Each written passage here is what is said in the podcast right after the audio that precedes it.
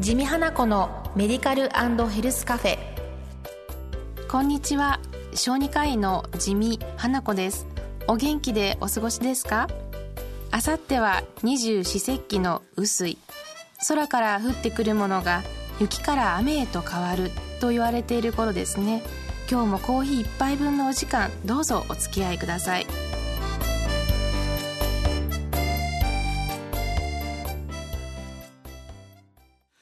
地味花子のメディカルヘルスカフェ進行役のラジオ日経アナウンサー渡辺和明です地味先生今週もどうぞよろしくお願いいたしますこんにちは地味花子ですどうぞよろしくお願いいたしますそして今週も作家の岸本陽子さんをお迎えしてお届けします。岸本さんよろしくお願いいたします。こんにちは、岸本陽子です。よろしくお願いします。よろしくお願いいたします。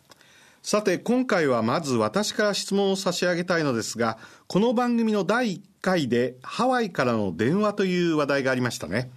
ホームステイでハワイから日本に来た娘さんが病気になって心配したお母さんがハワイから病院に電話をしてきて地味先生がその対処法を教えたところお母さんが自分の保険ではこちらではお医者さんに相談もできないとおっしゃっていたというお話ですけれども海外と比べると日本の医療は恵まれているということなんでしょうか？はい、あの海外といってもまあいろいろな国がございますけれども、うんはい、やはり日本は恵まれていると言えると思います。保険証1枚あればどのお医者さんに行っても見てもらえるというフリーアクセスも保証されてます。はい、そして、まあ、その結果として支払う、まあ、金額に関しても、まあ、諸外国と比べますと著しく低い、うん、まあ、これは何よりも日本の宝物ではないかなと思います。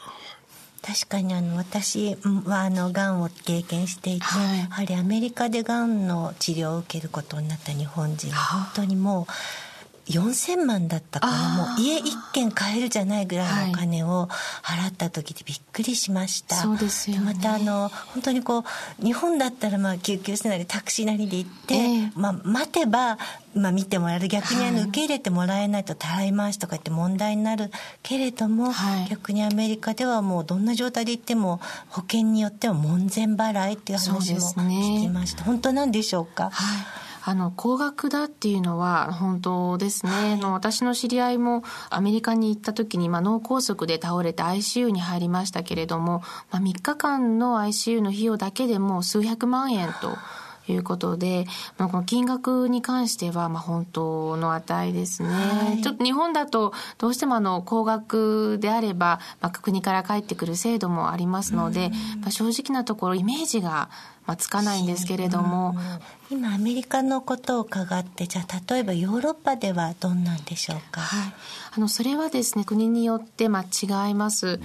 例えばまあイギリスですとかかりつけ医というものをあの家庭医と言います。英語ではよくの GP ジェネラルプラクティショナーというんですが、まあ、そこをまず必ずかかりましょうという制度がまあ徹底しております。逆に言えば患者様の目線から見ると直接大学病院あるいはま総合病院にはまかかれない仕組みになっていて、うん、あくまでかかりつけ医の紹介があったところにだけしかかかれないというようなま仕組みもありますね。なのでまあ日本は本当にフリーアクセスというところではかなり進んでいると言えます。実際にいろいろとその考えてみますと、まあ、それぞれの文化歴史風土の中で初めて医療制度というのが、まあ、成り立っておりますので、まあ、一概に制度だけ横並びで比較しても、まあ、本当の実情っていうのは見えないんじゃないかなと考えています。ただ日本はやはり大変に恵まれた国であることは間違いないですね。うんでもその日本にも問題点はいろいろとあるわけですよね。はい。日本の場合はまあ問題点は多くあります。やはりこの国民皆保険と言いまして、まあどなたでも安心して医療が受けられるというものを維持するにはある一定の金額がかかります。うん、まあその金額をまあ現在は公的な負担ということでまあカバーしておりますが、まあどこまでこの高齢社会の中でそれができるのかという問題はやはり現実のものとしてあると言わざるを得ません。また日本はあの戦後直後ですけれども平均寿命が50代でした。まあ、それがこの70年をかけて、まあ、80代にまで伸びたというのには、まあ、大きくは、まあ、食生活などの栄養状態が、まあ、改善したということが言われておりますが、もう一つ、やはり国民皆保険の影響が大変大きいと言われています。国民皆保険があってフリーアクセスがあって栄養状態の改善があって健康寿命も平均寿命もここまで伸びてきたと言われております。はい。なるほどそうなんですね。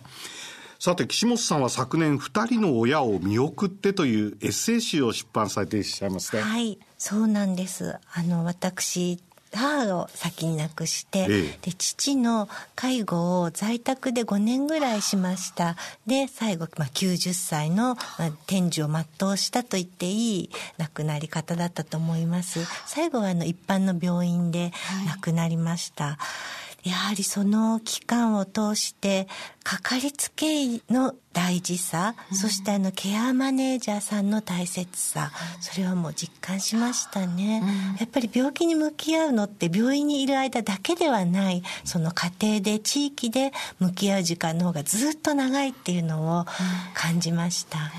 のかかりつけ医が、まあ、医師ができることに本当に限界があります。ただとはいえ、まあ、あの、かかりつけ医の先生に何でも相談できると、こんなに心が、まあ、軽くなるのかっていうことも経験されたんではないかと思います。うん、そしてやはり私たち、まあ、医療従事者が最近よく言ってるのは、医療は街づくりであると。多職種で連携して、まあ、地域で患者様を、まあ、全人的に包括的に見ていこうということを大変大切にしております。どこに行けば、まあ、車椅子を借りれるとか、まあ、そういった細かいことを、例えば、訪問看護ステーションにしても、まあ、どういったところがあるとか、まあ、トータルコーディネートを含めて、まあ、分かってくださる方がいるっていうのは、本当に何より心強いことで、これからますます、その需要が伸びていくところかなと感じております。うん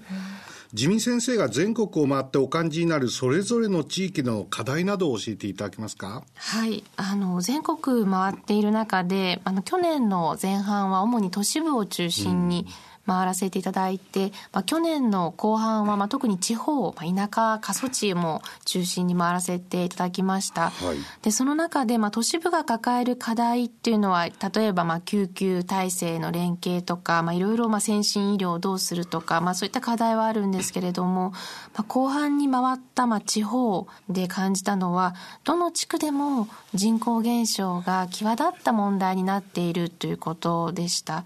で、それは、あの、医療従事者もそうで、まあ、開業医の先生も、もう例えば70代、80代で、まあ、後継者がいないですとか、あるいは病院の中にせっかく、あの、保育園を作ったけれども、まあ、看護師さんたちも高齢化していて利用する方もいないですとか、様々な取り組みがされている中でも、まあ、人口減少というものが、まあ、暗い影をある意味で落としている部分もあるなと。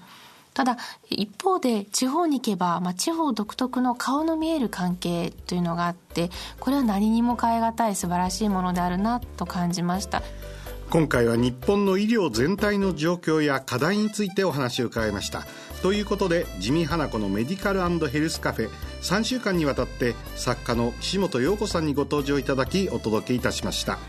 ありがとうございました。岸本さんありがとうございました。またぜひお話しさせてください。本当、はい、楽しくてあっという間でした。またいろいろあの先生の話聞かせてください、はい、ありがとうございました。ありがとうございました。それではまた来週この時間にお会いいたしましょう。お相手は？地味花子と。ご案内役の渡辺和明でした